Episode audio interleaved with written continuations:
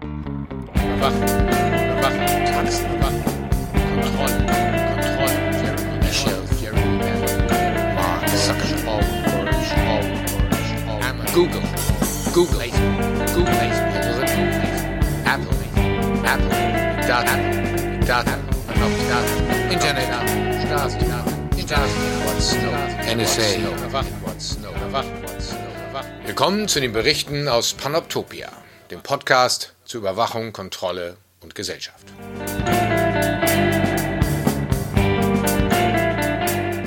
So, herzlich willkommen zur inzwischen 20.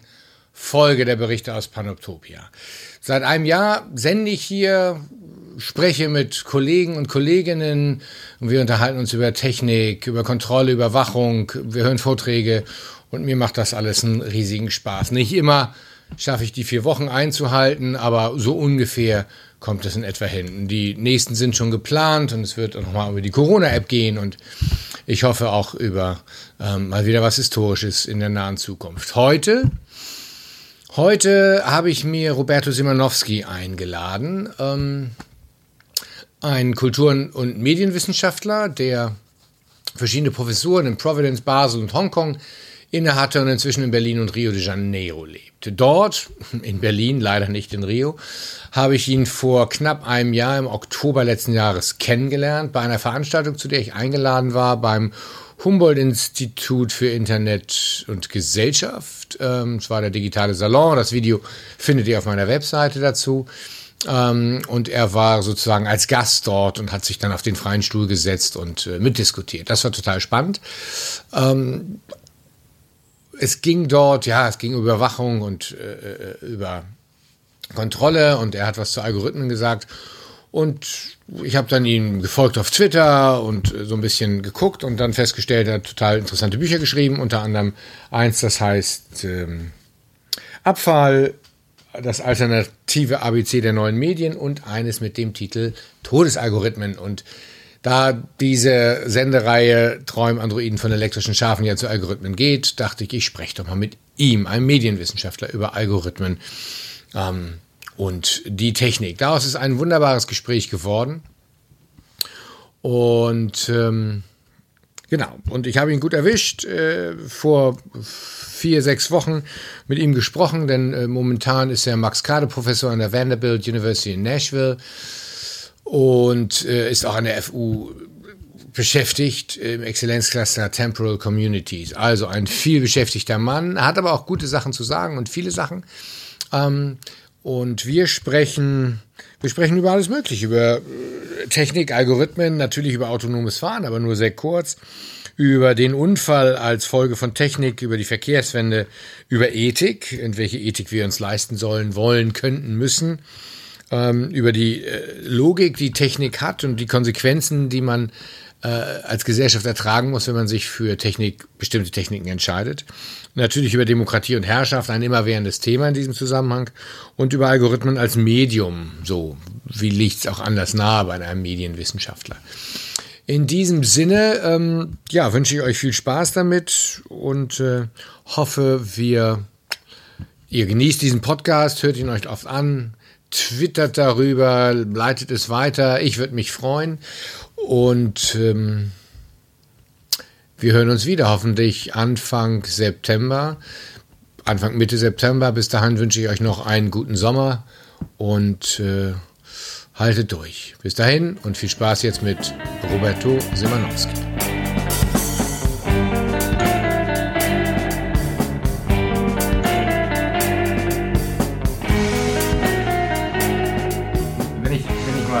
Anfangen darf mit, mit der Frage, es, es, es dreht sich ja, also der Anfang dreht sich ja um dieses Dilemma, ne, der, der, Titel ist der Todesalgorithmus, wo denkt man, hm, was steckt da jetzt hinter, jetzt geht es um Leben und Tod und es geht es ja auch, autonomes Fahren und es fängt auch an mit diesem Dilemma, was immer wieder vorgeschlagen wird, auch in der Ethikdebatte. Also wen darf der Algorithmus dann töten? Soll er ausweichen? Die Fahrer, die Insassen, die Oma, das Kind, ähm, wie auch immer. Und ich frage mich immer, also als Autofahrer bin ich in diese Situation zum Glück noch nie gekommen. Ich hatte noch keine solchen Unfälle. Ähm, äh, dass ich überhaupt nicht entscheiden musste. Wahrscheinlich könnte ich das überhaupt nicht. So schnell bin ich überhaupt nicht. So schnell kann ich das nicht absehen. Kommt ja auch mal ein bisschen auf die Geschwindigkeit an.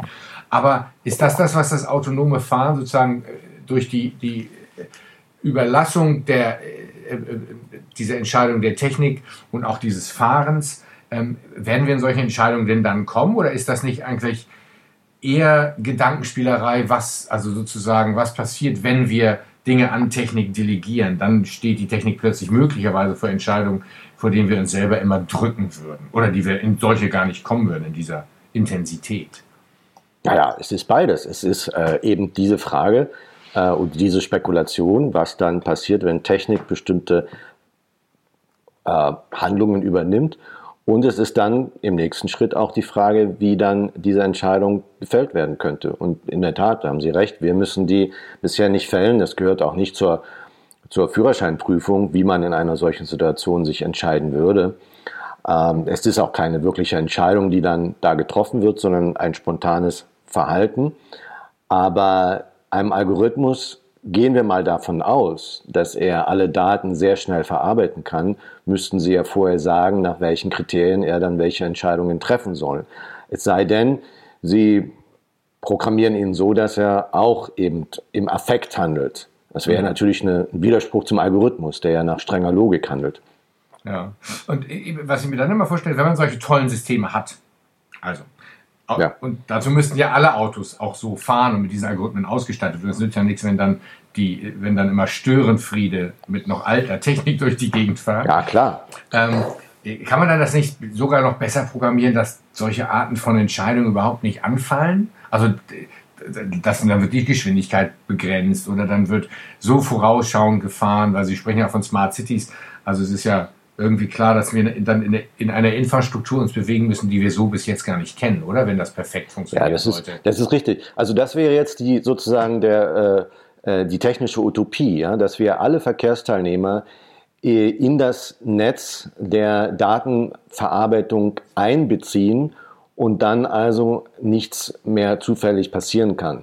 Aber dann, und, und für die Fahrzeuge, die dann alle faktisch über ein Netz verbunden sind, wird das auch zutreffen. Man wird also ein ankommendes Fahrzeug schon um die Ecke sehen oder spüren können ja, und sich darauf einstellen können und natürlich auch dessen Geschwindigkeit in äh, Rechnung stellen können und so weiter, um Unfälle vorauszusehen und zu vermeiden. Aber sie können das eben nicht mit Kindern machen, die einem Ball hinterherrennen. Mhm. Es sei denn, sie setzen den Kindern einen Chip ein und äh, äh, gehen so, sichern so sozusagen, dass jeder Verkehrsteilnehmer auch wirklich im Netz hängt. Das wäre dann aber eine sehr dystopische äh, Konsequenz, die ich gar nicht mal ausschließen will. Ich kann mir vorstellen, dass man in einigen Jahrzehnten dann sagen würde, aber es wäre doch logisch und es wäre doch sinnvoll, das zu tun.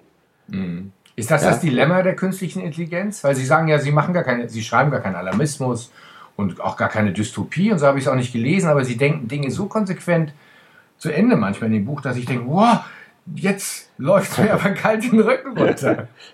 Naja, äh, ja, es sollte ja, äh, ich habe ja am Anfang geschrieben, dass ich äh, so mich ein bisschen von der, vom Konzept des spekulativen Designs leiten lasse und hier eine spekulative äh, Philosophie betreibe, die einmal Prozesse, die im Anlauf sind, äh, zu Ende denkt über ihren äh, Technikstand hinaus, über mhm. ihren aktuellen Technikstand hinaus. Und, ähm, und wohin kommen wir dann, um eben darauf hinzuweisen, wo, worum es äh, bald in der Diskussion gehen muss. Vielleicht nicht heute, wir haben ja, äh, wir sind ja noch bei, bei der Entwicklung der schwachen künstlichen Intelligenz und da gibt es ja ganz andere, handfestere politische, soziale Probleme. Aber wenn wir das weiterdenken und wenn äh, eben der Mensch das Ziel, aus der schwachen künstlichen Intelligenz einmal eine starke zu entwickeln, schafft, dann stehen wir natürlich vor diesen Fragen. Und das am Beispiel jetzt des äh, autonomen Fahrens äh, ist das Dilemma ja dies, dass äh, ich den, den Algorithmus programmieren muss und dann aber nicht so programmieren kann, dass eine gute Entscheidung äh, herauskommt. Und zwar, und dieses Dilemma besteht ja auch sonst in den Unfällen. Es gibt ja, wenn Sie spontan reagieren müssen und entscheiden müssen, ob Sie auf das Kind zufahren, auf die Wand oder auf die, die drei Senioren, dann ist keine dieser Entscheidungen äh, eine, eine äh, gewollt oder eine, eine positive. Ja? Es ist, äh, keine ist gut. Das ist die Definition des Dilemmas, dass es, es kein, keine äh, äh positiven Ausgang gibt. Aber hier gibt es noch eine zweite Dilemmasituation, weil auch die künstliche Intelligenz jetzt nicht ins Auto ans Steuer zu setzen, wäre keine äh, positive Entscheidung. Denn dann würden sie sich der Möglichkeit begeben, die Anzahl von Unfällen überhaupt erstmal zu reduzieren. Mhm. Ist denn, ich, denke mal an, an, an Paul Virilius Satz von, wenn, wenn man Technik hat, hat man auch Unfall. Also ne, in ja. der Technik ist der Unfall angelegt. Es geht gar nicht ja. anders. Nur hatte er damals das, das, das Zugfahren oder die, die Bahntechnik und also aus heutiger Sicht sehr, klo, sehr grobe alte Technik. Ähm, ähm, aber es stimmt natürlich weiterhin. Aber warum fährt alles äh, so auf dieses autonome Fahren ab? Also was, was steht bei den Konzernen dahinter?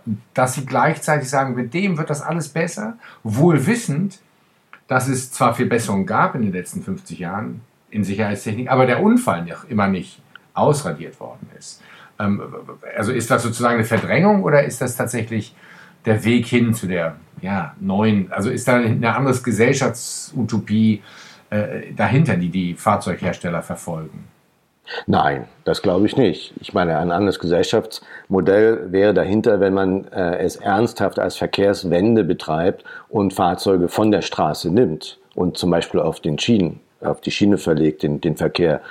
Äh, das wäre äh, ein, ein wirklich anderes Modell. Hier versucht man nur wirklich die Technik zu optimieren und äh, äh den, äh, den, den Unfall, den die Technik immer bedeutet, zu minimieren. Und das könnte durchaus auch der Fall sein. Also ich glaube schon, dass Algorithmen Daten schneller verarbeiten können, dass sie äh, weniger ermüden, gar nicht ermüden, ja, und auch, dass sie nicht texten am Lenkrad und insofern viel mehr Unfälle vermieden werden können, die jetzt durch menschliches Verhalten, Konzentrationsschwächen und eben auch Fehlverhalten im Verkehr entstehen. Und das wäre natürlich schon ein ehrenhaftes Ziel, die Technik dann so zu entwickeln, dass äh, die Gefahr, die sie erst einmal bedeutet, indem sie nämlich schwere äh, Objekte auf die Straße bringt und so schnell bewegt, dass der Zusammenstoß mit ihnen tödlich sein kann, dass sie diese Objekte erstmal optimiert, sodass diese Zusammenstöße möglichst vermieden werden. Hm. Sie haben ja gesagt, das Problem, das Problem ist eben nur, dass man es nicht ganz vermeiden wird, äh, äh, wird können, äh, weil eben nicht alle Verkehrsteilnehmer äh, technische Objekte sind. Ja? Und, äh, und dann haben sie eben dieses philosophische Dilemma, dass sie äh, äh, vorher einprogrammieren müssen, wie sich der Algorithmus dann verhalten soll. Eine Entscheidung, die wir heute nicht treffen müssen. Und das ist das Interessante, wie dann die Technik faktisch ein Umdenken in der ethischen, im ethischen Diskurs verlangt. Und dann faktisch von uns verlangt. Also vor allen Dingen für uns Deutsche ist das dann ein äh, Paradigmenwechsel, für andere ja äh, nicht so sehr. Aber für uns ist das einer von, von der deontologischen Ethik zu einer konsequenzialistischen überzugehen und eben glasklar zu überlegen, ähm, wer soll in einem Unfallfall sterben und nach welchen Kriterien äh, soll dieser Mensch dann sterben äh, und damit also Mittel zur Rettung der anderen, die dann nicht sterben müssen, werden. Und genau das widerspricht ja dann dem äh, ersten Satz des deutschen Grundgesetzes, dass die Würde des Menschen unantastbar ist und er nicht zu einem Mittel für die Rettung anderer reduziert werden darf. Das wäre also, also Ihr Beispiel da ist ja auch diese also die Entscheidungsstruktur, ne? das, das Spiel von dem Schirach ähm, äh, mit dem Flugzeug und Retten, ähm, das Flugzeug, das zum Terrormissbrauch genau. führt, 160 Passagiere drin, stürzt auf Frankfurt und hat bestimmt mehr Tote, als wenn man die 100 Passagiere oder 160 Passagiere abschießen würde und so weiter. Ähm, und wie dann, äh, wie die Leute in diesem Schauspiel entscheiden, wobei da auch immer nur schwarz und weiß entschieden werden kann. Also er kann nicht verurteilt werden, aber wegen fahrlässiger Tötung anstatt wegen Mord. Das wäre ja also das Gericht würde ja, das fand ich immer ein bisschen, als hm. Kriminologe dachte ich, ah, es gibt, das Gericht könnte auch, also könnte ihn schuldig sprechen, aber eben in gewisser Weise. Ne? zwischen Mord und Freispruch ist ja ganz viel möglich. Aber das sind ja. so die, das, da bewegen wir uns so drin. Ist das das, was Sie meinen mit, die Technik bringt ihre eigene Ethik mit? Ich glaube, es ist nicht ganz das richtige Zitat, aber ähm, diese, auf Simmel, diese Sach, ähm, Na, Sachzwänge ja, heißt es nicht, aber äh, also Sachordnung, die, genau. die Sachordnungen. Äh, ja, also was ich meine ist, dass Technik äh, ihre eigenen ähm, ja, Logiken mitbringt, äh, denen wir uns nicht entziehen können. Das ist ja berühmter, dieser Satz durch Marshall McLuhan, der das dann in den Satz fasst, uh, the, uh, the, medium is the message. Ja? Mhm. Ähm, aber es ist eben schon eine ältere äh, Betrachtung, äh, schon viel älter als die Medienwissenschaft selbst. Und die führt dann zu bestimmten Verhaltensweisen. Das ist erstmal damit gesagt, also zu einer Veränderung der menschlichen Situation, der sich die Menschen nicht mehr wirklich entziehen können. Das ist also die Gegenthese zu der These von der Neutralität der Technik und ja. dass es am Menschen liegt, wie er mit ihr umgeht. Ja, wir kennen das alle heute. Also natürlich können wir immer noch Briefe schreiben, aber äh, versuchen Sie das mal mit Ihrer Nichte, ja, dass Sie äh, auf deren äh, WhatsApp-Message mit einem langen Brief antworten. Die dann werden Sie sehen, wie, ja, ja, genau. Und dann, also das ist schon möglich, aber eigentlich ist es unmöglich, heute noch ja. so zu reagieren. Die Technik hat dort, also die sozialen Netzwerke, haben da bestimmte Kommunikationsweisen geschaffen, deren Logik, nämlich kurz und schnell zu reagieren, wir uns kaum noch entziehen können.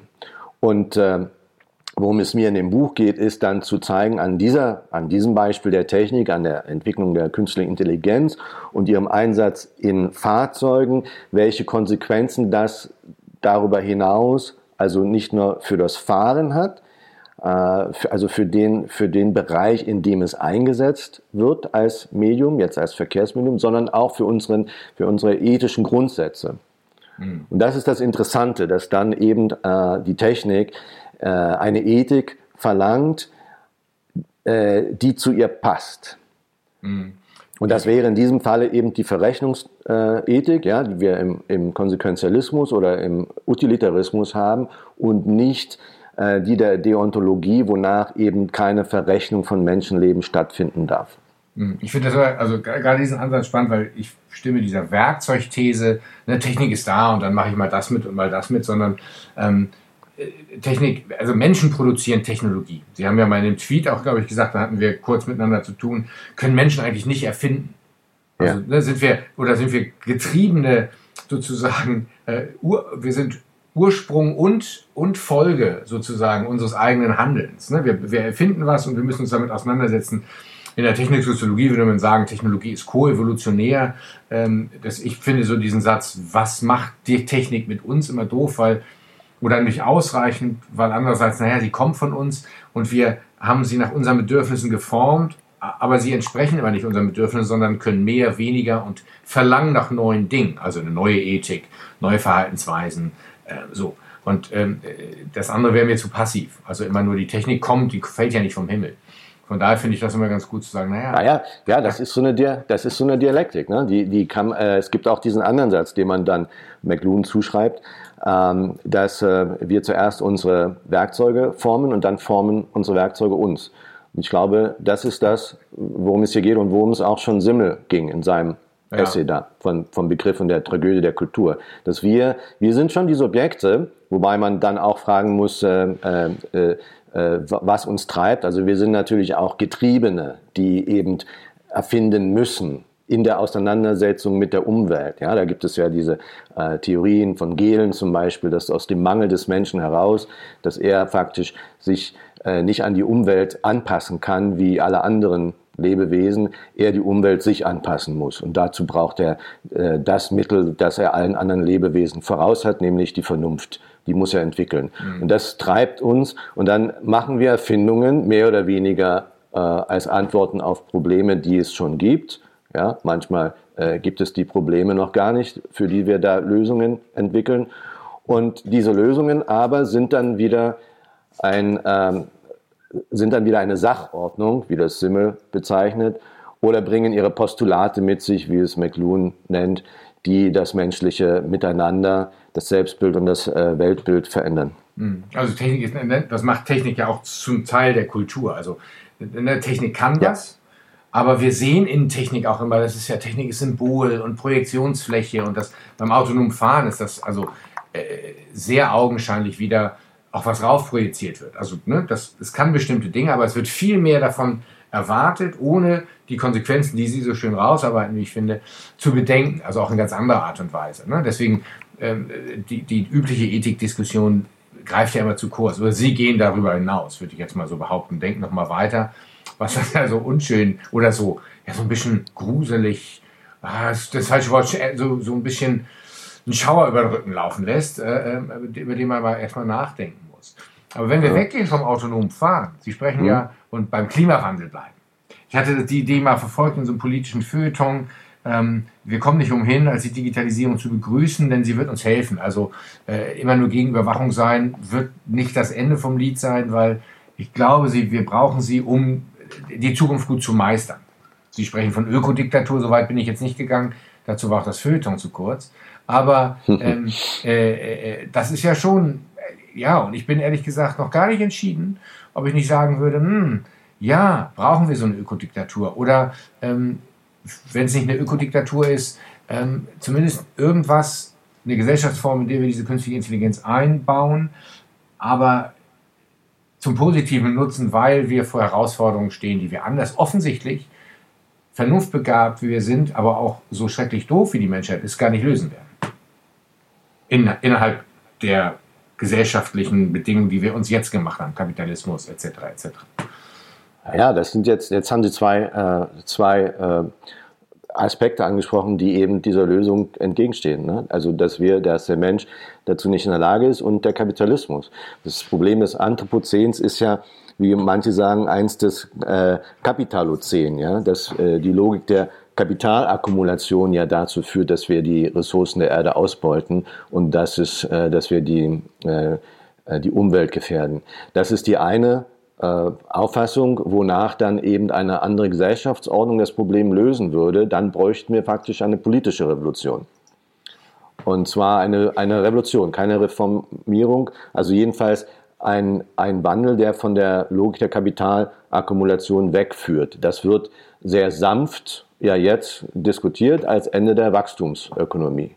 Ja? Und da wissen Sie ja, da gibt es ja schon große, großen Aufschrei, dass das nicht geht. Wir haben ja gerade einen Versuch äh, quasi gemacht, wie das aussehen könnte, aber es ging ja schief. Ja. Also ne, Corona hat uns ja gezwungen, irgendwas in die Richtung zu versuchen. Das sieht, also so einfach ist das nicht. Ja, klar. Ja. Äh, da gibt es jetzt ganz unterschiedliche äh, Reaktionen darauf. Ne? Die einen sagen, es ist ein Beispiel dafür, dass es nicht geht. Die anderen sagen, doch, äh, in diesem Moment, wo wir gezwungen waren, durch den Lockdown auf viele Gewohnheiten die uns lieb sind, zu verzichten, konnten wir feststellen, dass es auch geht, sich damit zu arrangieren und dass diese Gewohnheiten vielleicht gar nicht so wichtig sind, dass äh, das Innehalten auch erlaubt, die Dinge noch einmal zu reflektieren und zu überprüfen, wie wichtig sie uns sind und was uns eigentlich wichtig ist. Das, das ist sozusagen die optimistischere äh, Perspektive auf äh, die Krise als Chance, die wir jetzt erlebt haben. Aber das ist die Frage. Und das andere Problem ist eben nicht das gesellschaftspolitische, sondern das anthropologische, dass der Mensch ähm, zu sehr im Hier und Jetzt lebt und auch äh, zu egoistisch ist, um Abstriche für die Zukunft und für andere künftige Generationen zu machen, die er eigentlich machen müsste an seinem Lebensstil, um eben das Überleben künftiger Generationen oder äh, äh, von Menschen in anderen Erdteilen auch jetzt gewähren zu können.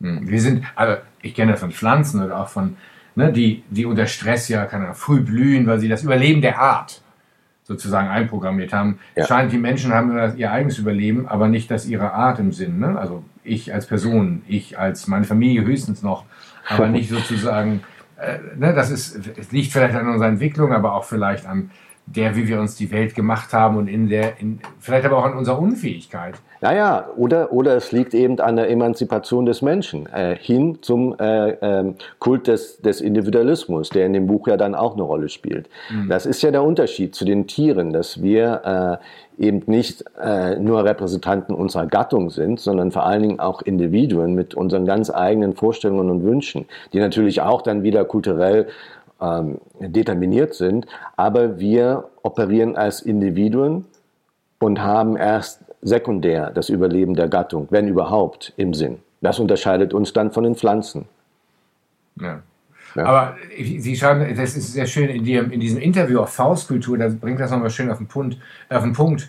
Ähm, der Kompromiss lege wohl darin, dass die künstliche Intelligenz sich um die großen Dinge kümmert ist ja auch schön, muss ich mir nicht immer einen Kopf drum machen. Die Lösung der Klimakrise und die kleineren, weil der Partner Studienfach, Reisehut, also das, das tägliche Ornament des Lebens sozusagen, äh, uns den Menschen überlässt. Was würde passieren, wenn wir mal so einen Vorschlag machen? Also, Sie machen ja den Vorschlag, aber in großer Runde, also sozusagen, dass mal äh, so in der Wissenschaft sagen so, Freunde, das ist jetzt mal, darüber müssen wir reden, das ist das Ding der Zukunft. Ohne das geht es nicht. Was wären die Reaktionen? Ist das äh, ausverkaufte Demokratie, Diktatur? Was würde uns entgegenschallen, wenn sowas, äh, wenn wir sowas oder Sie sowas richtig breit auf politische Forderungen stellen würden? Ähm, naja, auf jeden Fall ein, äh, äh ein Widerspruch aus politischer Perspektive äh, heraus, weil das ja der, der, Souveränitätstransfer vom Menschen an die Technik, an die künstliche Intelligenz natürlich eine Entmachtung auch des Menschen bedeutet. Und, äh, äh, und das wäre eben ein, ein, eine Umkehr vom Kult des Individuums zum Kult der äh, erstmal, äh, also zum Kult der Gattung, deren Ziele durch die künstliche Intelligenz dann ähm, durchgesetzt werden. Ja? Und dann äh, spielt eben spielt das Einzelwesen keine Rolle, sondern nur das Glück der vielen, womit wir wieder bei der utilitaristischen Ethik wären, ja? die äh, durch die äh, schon durch das selbstfahrende Auto eben äh, zur Tagesordnung gemacht wird. Das wäre auf jeden Fall ein Konfliktpunkt, glaube ich, den, äh, den äh, wir da erwarten müssten. Aber das heißt also, wir, ist sich die Menschheit, weiß ich nicht, das ein bisschen groß gegriffen ist, aber die Gesellschaft dieser ganzen Konfliktpunkte, äh, ich weiß nicht, stehen wir im, wenn wir sagen, wir stehen an einem Kipppunkt, Klima, ähm, äh, Umwelt, und wir sehen ja, Corona hat ja vielleicht nicht mit Klima zu tun, aber auch mit, mit dem Ungleichgewicht von Umwelt, von, von Ökosystemen, ähm, der Ausbreitung und so weiter, gibt es ja durchaus Vertreter, die das sagen. Es ist jetzt nicht die Rache der Erde an uns Menschen, aber äh, äh, äh bestimmte Prozesse funktionieren eben nicht mehr, selbstreinigende oder selbst Containment-Prozesse in der Natur. Ähm, ist, sind, sind, ist sich die Menschheit, sind wir uns eigentlich bewusst, von wie viel an diesen Dilemmata wir eigentlich stehen und auch mit Technologie oder ist, ist das noch gar nicht so in den Köpfen, sondern ist Technik vor allen Dingen Technik, die begeistert ähm, unsere Smartphones, unsere Rechner, unsere was auch immer wir können, zum Mond fliegen, künstliche Intelligenz. Ich habe immer so den Eindruck, die künstliche Intelligenz, also ist nicht nur Technikkultur, sondern entsteht auch in einer gewissen Kultur und hat so einen gewissen Hintergrund. Also warum muss, warum brauche ich das? Warum mache ich das? Warum erfinde ich das? Wenn ich schon erfinde, warum erfinde ich nicht was anderes? Ähm, kann man das nach? also sind wir uns dessen so bewusst oder äh, laufen wir da einfach vollkommen blind in etwas rein, was wir dann nicht mehr reparieren können? Also ich denke, wir sind uns schon bewusst, dass wir uns da auf in, äh, Gefahren begeben. Ja? Der Diskurs zur künstlichen Intelligenz, der diskutiert ja auch die Gefahren, die entstehen können, wenn wir nicht sichern können, dass die künstliche Intelligenz dann nach unseren Kriterien und nach unserem Willen handelt. Da gibt es ja inzwischen auch Petitionen von äh, Forschern zur KI, die davor warnen. Und ähm, die Analysen zu den Sicherheitskonzepten künstliche Intelligenz sagen aus, dass im Grunde kaum jemand wirklich, äh, schon gar nicht auf politischer Ebene, darauf vorbereitet ist, auf die Risiken, an denen wir gerade oder an denen die Erfinder gerade arbeiten. Das ist das eine Problem. Wir wissen durchaus, dass das gefährlich ist. Es gibt da diesen Satz, dass äh, äh, die künstliche Intelligenz ist faktisch die letzte Erfindung, die der Mensch noch selber machen muss. Und er hat nur einen Schuss. Dafür. Und danach das, machen die das weiter, also je nachdem, wie es aussieht. Ja, ja, sicher. Dann geht man ja von der exponentiellen, vom exponentiellen Wachstum der Intelligenz aus, die kann ja dann in, innerhalb von, von Minuten oder Sekunden, ja, äh, lernt die ja immer mehr auch von sich selbst und, äh, und dann äh, wird sie uns sehr schnell sehr überlegen sein, sodass es gar keinen Sinn mehr macht, mit ihr konkurrieren zu wollen. Das sind so die Szenarien, die es dazu gibt. Wenn man das hochrechnet, wohin die künstliche Intelligenz, die dann wirklich äh, selbst lernend ist, wohin das gehen kann. Und dann muss man sichern, dass sie sich unseren Zielen verschreibt. Und auch dazu gibt es dann Diskussionen, wie man das tun soll. Ja, also äh, selbst wenn man ihr eingeben würde, dass sie die Erde retten soll, äh, dann könnte sie das ja auch missverstehen. Ja? Dass sie sagt, die Erde kann ich am besten retten, indem ich äh, sie von den Menschen befreie. Na, das wollen wir das natürlich nicht. Eine nachvollziehbare Argumentation. Ja, also man muss dann faktisch alle möglichen äh, Logiken bedenken, die die künstliche Intelligenz vollziehen könnte, ja, um das Ungewollte zu vermeiden. Und dazu gibt es eine äh, interessante Diskussion. Äh, die geht dann bis dahin, dass man eine Nanny äh, äh AI entwickelt, die erstmal dafür sorgt, dass keine, dass nicht ähm, sozusagen keine unbeaufsichtigte künstliche Intelligenz entwickelt wird und in die freie Wildnis entlassen wird. Mhm. Solange wir das nicht insgesamt lösen können, das Problem. das ist das eine. Ja. Das andere, ähm, warum wir das tun und äh, statt, ähm, äh, statt uns der Gefahren bewusst zu sein, gut, es gibt ja, die Warnungen davor gibt es ja und die werden ja dann meistens als äh, Technikangst äh, auch äh, äh, abgetan oder als Kulturpessimismus. Das ist ja die übliche, der übliche Umgang mit, mit Innovation und da muss man, äh, das, das stimmt sicherlich zum Teil auch, aber zum Teil ist das natürlich auch eine, eine, ein Zweckargument, um eben äh, äh, hier die Praxis voranzutreiben und die Bedenken, die es dazu gibt und auch zu Recht gibt, um die äh, zurückzudrängen.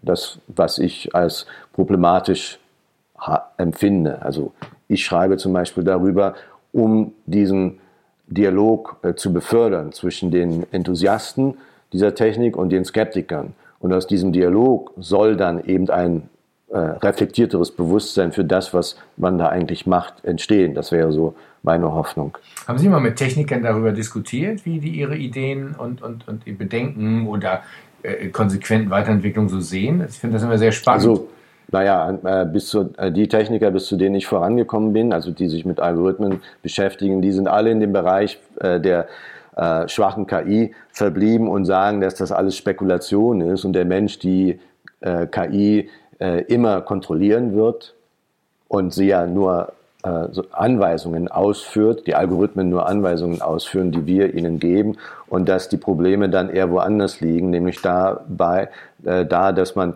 äh, dafür sorgt, dass es keine äh, Bias gibt durch äh, unsauberes Datenmaterial, an dem die Algorithmen dann entwickelt werden. Und das sind auch berechtigte Sorgen und berechtigte ähm, ähm, Kritikpunkte dann.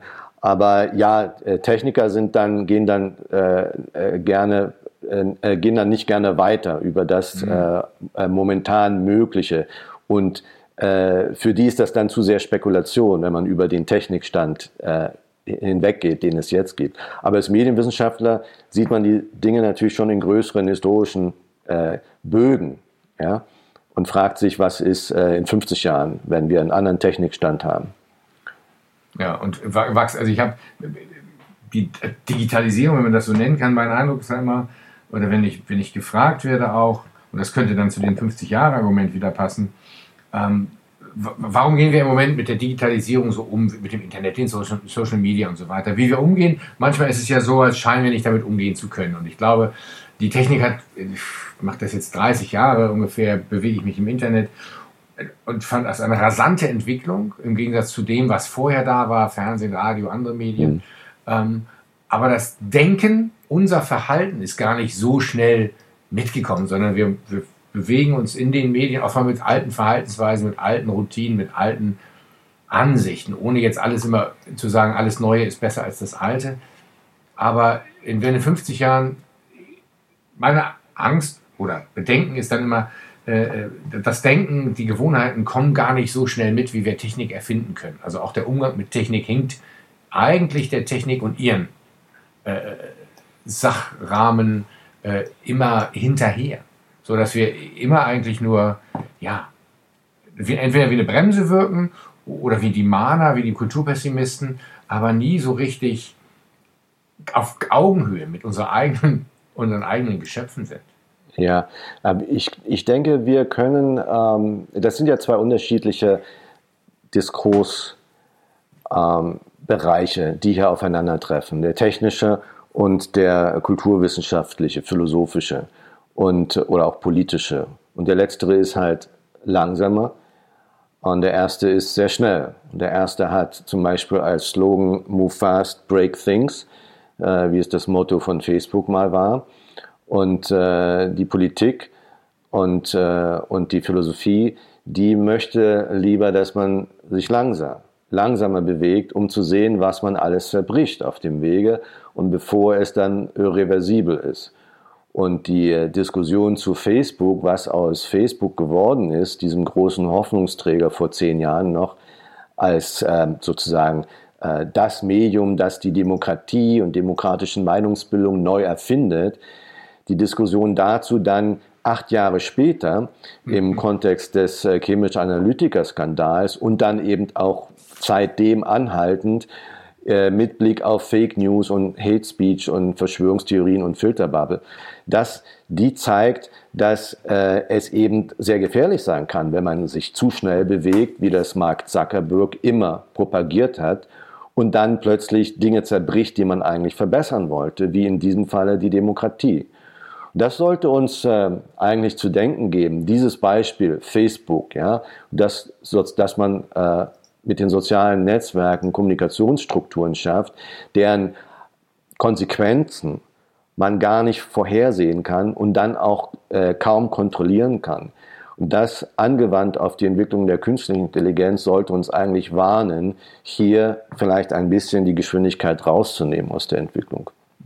Wird natürlich schwer vermittelbar in, sein, ne? Äh, äh, das wird schwer vermittelbar sein, aber, aber ja, natürlich. Aber äh, mit dem Beispiel, dass es ja schon einmal äh, äh, verheerende Folgen hatte, dieses äh, nicht zu fragen, was, was eigentlich äh, diese ganzen äh, Dinge, die ich da entwickle, also wenn man nur an, de, an den, äh, den Like-Button denkt, ja, äh, der in sozialen Netzwerken äh, ja eigentlich für einen guten Zweck geschaffen wurde, ne? aber äh, natürlich große Probleme mit sich bringt.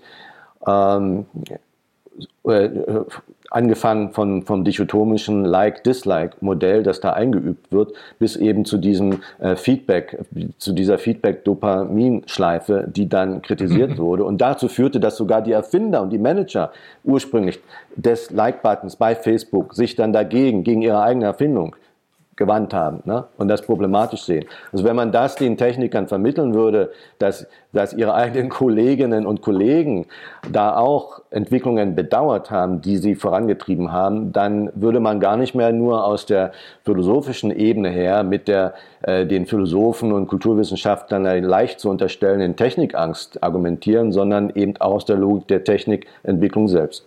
Also Technikentwicklung müsste immer auch kulturwissenschaftliche Diskussionen beinhalten. Von vorn, also jetzt, ja, von vornherein eigentlich, gerade bei Technologien, es geht jetzt nicht um neuen Bleistift an Spitze, aber, sondern um, um Dinge, die unser Kommunikations-, Medien-, Sozialverhalten maßgeblich ja, transportiert, aufnimmt, beeinflusst oder, oder irgendwie neu ordnet. Ja, auf jeden Fall, auf jeden Fall. Deswegen finde ich es auch äh, so äh, problematisch, wenn man jetzt im Zusammenhang der Corona-Krise ist das und des äh, Homeschoolings ist das ja jetzt wieder aufgekommen, wenn man jetzt die Digitalisierung der Bildung verlangt, ja, den Digitalpakt Schule wieder stark macht, der nur darin besteht, dass man den digitalen Fuhrpark an den Schulen äh, aufbaut, statt um so, wie man sagt, auf die Zukunft ähm, äh, vorzubereiten, für die Zukunft der Digitalisierung fit zu machen, statt eben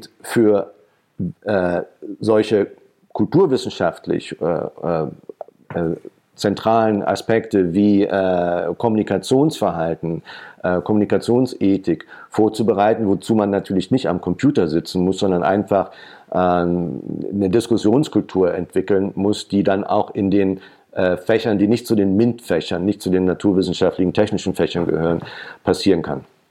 Hm. Das ist interessant, weil, ne, was sie, klar, die Politiker wollen äh, wieder mehr, mehr Geld, mehr, und Geld ist vor allen Dingen Gerät äh, und, und die Geräteverkäufer ja, machen ja. das oder bestimmte Interessen, Bertelsmann, andere, die natürlich an bestimmten Verfahren interessiert sind. Ähm, und es ist auch so, kurz, so kurzsichtig oder so offensichtlich zu sehen, was da passiert, kurzfristig in der Strategie, so wie Sie auch sagen. Aber wie kommt, ja, äh, und ich frage mich immer, wie kommt man da rein, genau das zu, Ne? Ohne ständig als Mahner, Besserwisser oder Nörgler zu erscheinen. Sondern zu sagen, ey, wenn ihr es mit uns macht, ist das ein emanzipatorische Umgang mit den Dingen. Auch das müssen wir lernen.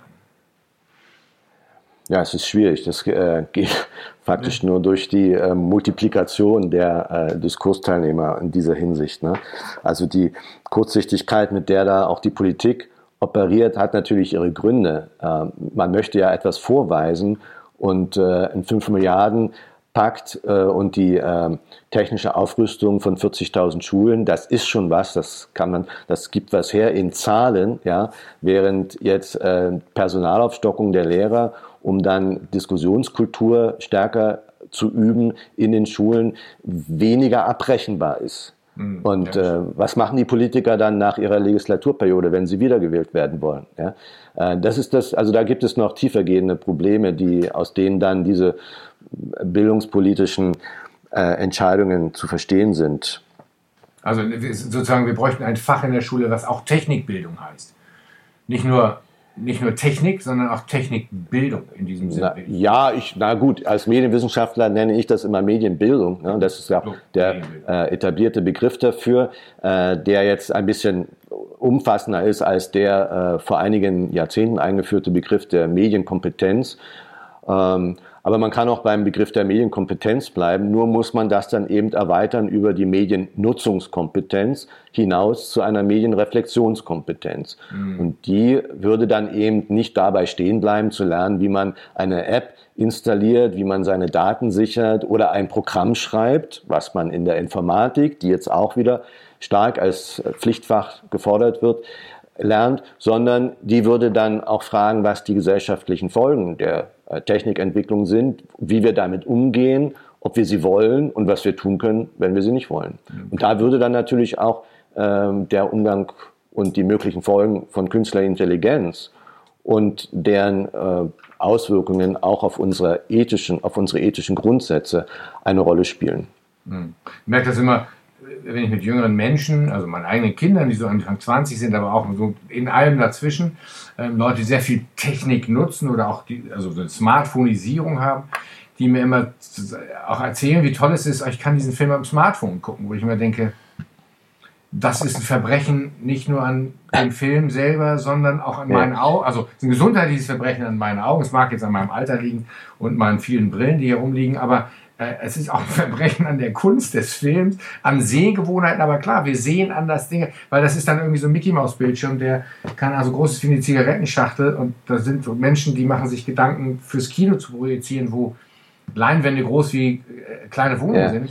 Ähm, aber das ist natürlich Teil des Ganzen zu wissen, Medium und Technik und Rezeptionsgewohnheiten, die sich verändern, aber auch darüber nachzudenken, würde sich ja, würde sich ja tatsächlich mal lohnen. Sonst Ne? Ja. Das, also hier könnte man sehr schön an diesem Beispiel äh, so, eine, so eine Sachordnung, ja, der man sich nicht entziehen kann, äh, illustrieren. Denn natürlich für ihre Kinder und für die jüngere Generation insgesamt ist das, äh, dass man jederzeit und überall Zugang zur Information hat, viel wichtiger, als an einen bestimmten Ort zu gehen, wo man eine große Leinwand hat, die dann auch der Ästhetik eines Werkes entspricht. Mhm. Und dieser, dieser Wandel, ja, die Zugänglichkeit zur Information ist wichtiger in unserer Informationsgesellschaft als jetzt die Qualität.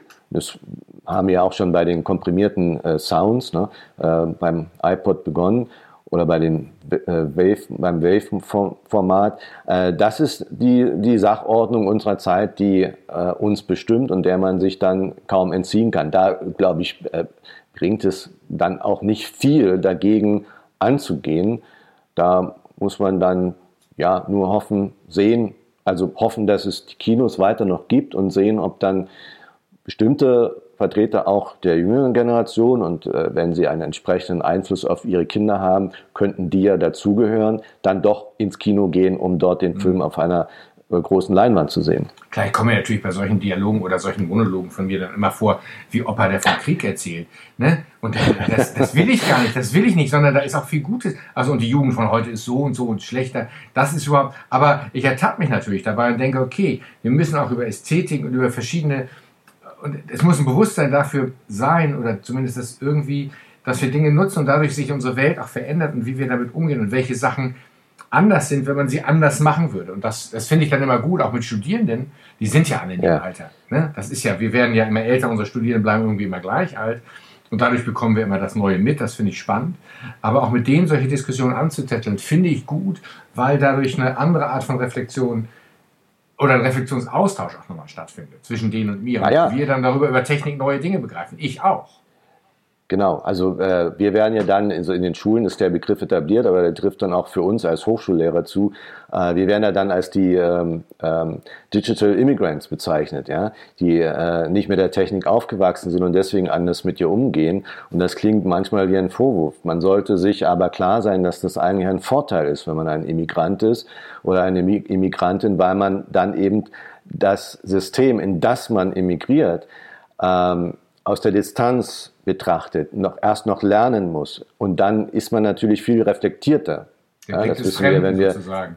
Genau, das, das wissen wir, wenn wir eine Fremdsprache lernen. Ja? Da, da, da können wir viel eher, also wenn Sie Leute fragen, Deutsche fragen, warum es, warum es bestimmte äh, Kasusregelungen gibt, die können Ihnen nicht, das nicht sagen, weil die es intuitiv lernen. Ja? Äh, äh, aber wenn man Deutsch als Fremdsprache lernt, dann hat man die Regel gelernt und darüber nachgedacht und auch über die Logik dann dieser Regel. Und das ist natürlich der Vorteil der, der Immigranten, auch in diesem Bereich. Und den sollte man stark machen. Also statt die Lehrer dafür äh, zu kritisieren, dass sie nicht so technikaffin sind wie die Schüler, sollte man das, äh, sie dort abholen, das stark machen, was sie einbringen können, nämlich diesen Blick der Immigranten auf die Technikentwicklung, die jetzt stattfindet. Und das ist das, was dann im Dialog im Klassenraum passieren könnte. Dann kann man auch darüber reden, ähm, ob man nun wirklich ins Kino gehen muss für, ein, für, ein, für einen Film oder das auf dem äh, Handy anschauen kann. Ne? Das ist, kann ja durchaus offen sein, die Diskussion dann. Mhm. Aber die Sache ist natürlich äh, ziemlich verfahren, äh, glaube ich, äh, weil es eben äh, zu einfach ist zu sagen, äh, ja, wir brauchen die neue Technik und wer jetzt dagegen ist, der hat einfach nur Angst vor der Technik. Äh, verfahren auch deswegen, weil zum einen das ja auch zum Teil stimmt und zum anderen natürlich auch ökonomische Interessen dahinter stehen. Mhm. Aber mit Angst müsste man ja umgehen. Wenn Menschen Angst äußern, dann könnte man sagen, ja, lass mal gucken, was da deine Angst ist oder die Befürchtung. Ja, ja. Vielleicht können wir sie ausräumen. Das wäre ja sozusagen auch wieder ein reflektierter ja. Umgang mit den eigenen Befürchtungen. Aber die, klar, die ökonomischen Interessen sind dann auf einer ganz anderen Ebene, weil die wollen das natürlich wegreden. Ne?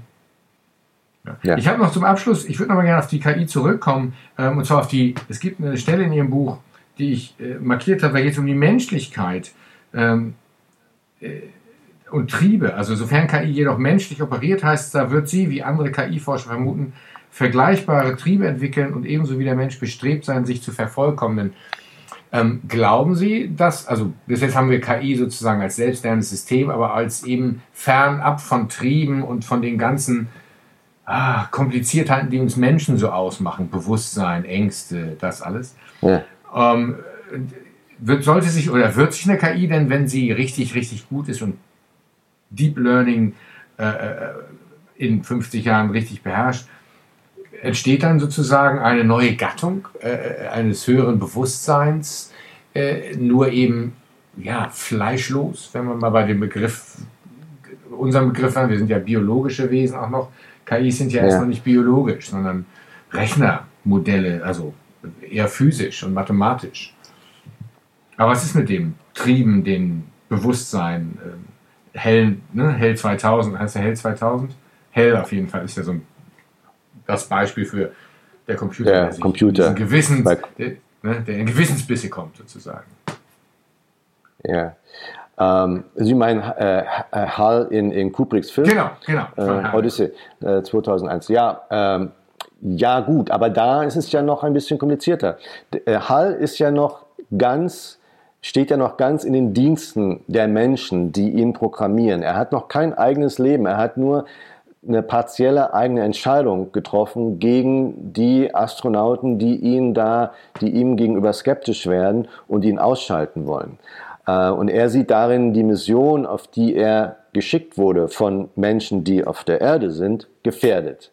Und diese Mission will er sichern und deswegen muss er die anderen Menschen ausschalten. Also er, muss faktisch das äh, Asimovs erstes Gesetz, ja, äh, sich nicht gegen Menschen zu wenden, ähm, übertreten, um eben die Ziele der, der anderen Menschen, die ihn äh, programmiert haben, zu gewähren. Also das die Frage, die, Dilemma sozusagen. Das, ja, faktisch ja, Loyalitätskonflikt. Ne? Ja. Also äh, und da und da sieht man dann auch, wie weit dann Asimovs Gesetz kommt, ja, mit dem äh, äh, du sollst dich nicht gegen Menschen wenden, ja.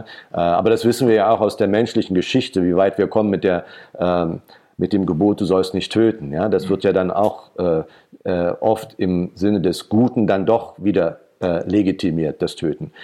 Ähm, die Frage aber, äh, die eigentlich spannend ist, ist die, ob eben dann die künstliche Intelligenz eigene Interessen entwickeln kann und dann sich ganz äh, von den Menschen abwendet, äh, statt immer im äh, Interesse der Menschen zu handeln. Und zwar im Interesse der Menschheit. Nicht einzelner Menschen, sondern der Menschheit.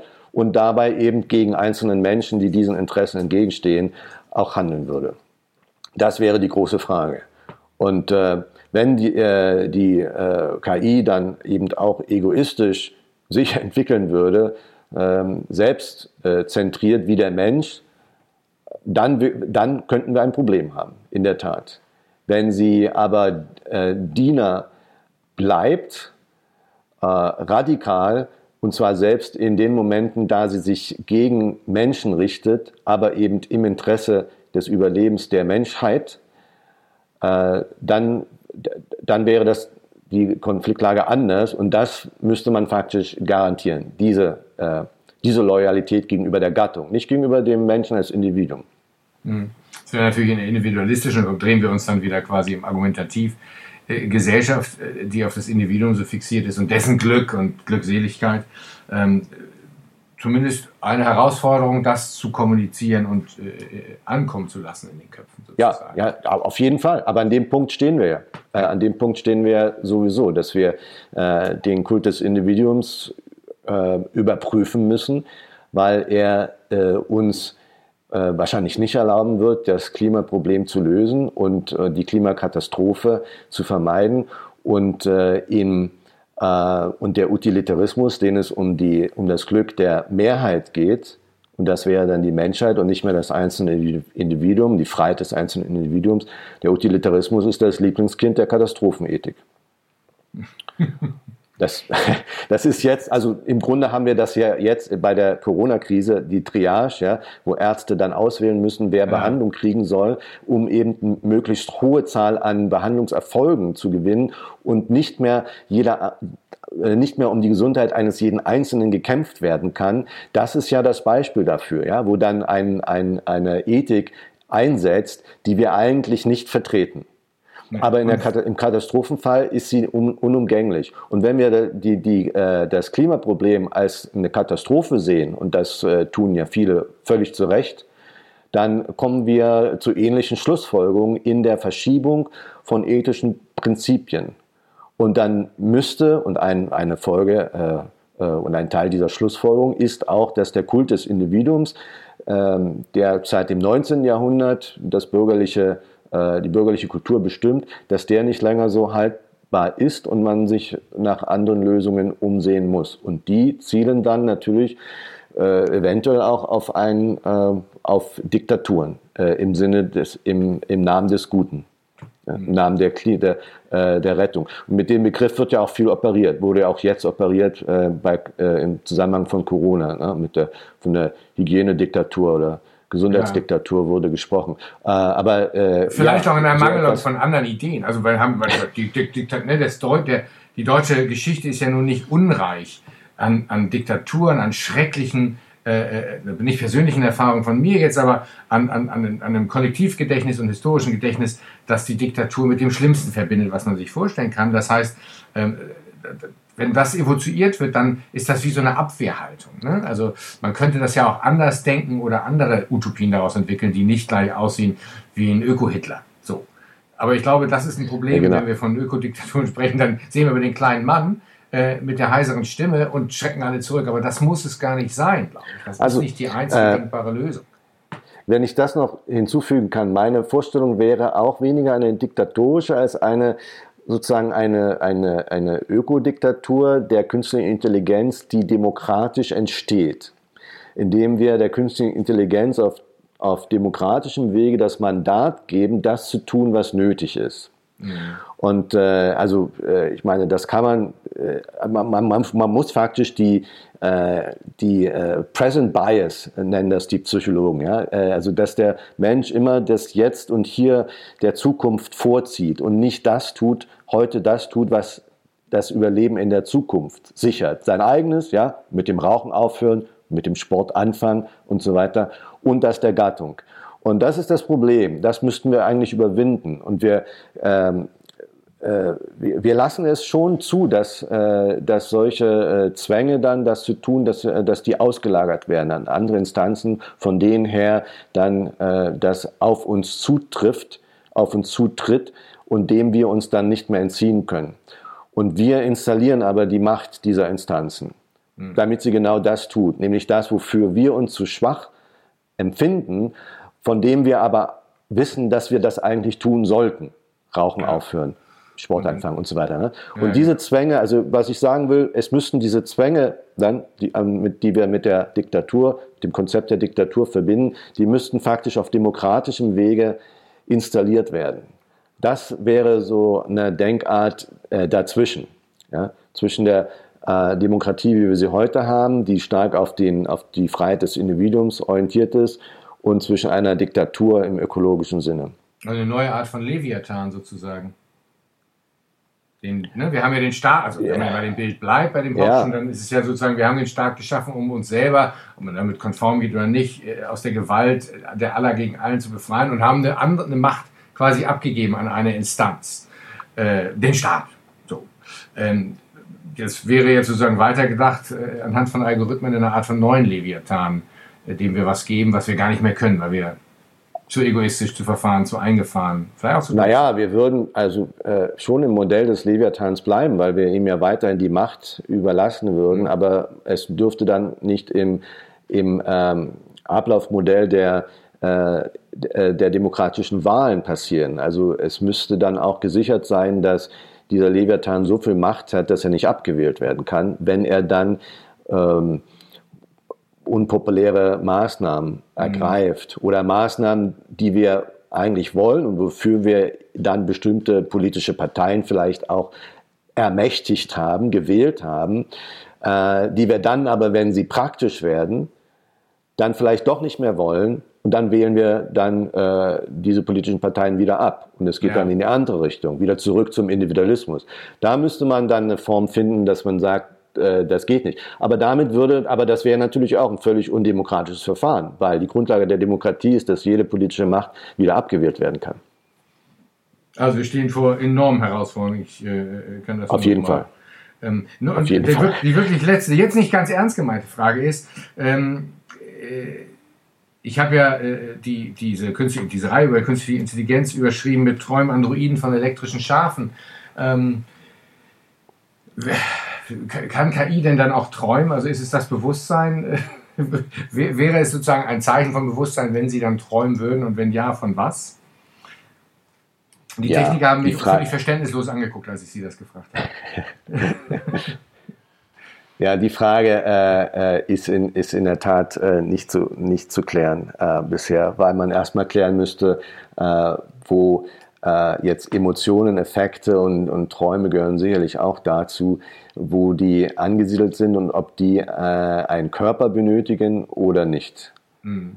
Also es ist leichter wahrscheinlich Intelligenz körperlos zu denken als Emotionen. Und äh, dazu müsste man diese Frage erstmal klären. Harari lässt diese Frage in seinem, in seinem Buch Homo Deus offen. Und ich kann sie auch nicht beantworten. Ich leider auch nicht suche ich den nicht. Aber ich danke Ihnen ja. ganz, ganz viel ja. für diese ähm, für dieses super Gespräch, für die vielen tollen Schön, Antworten. hat Spaß gemacht.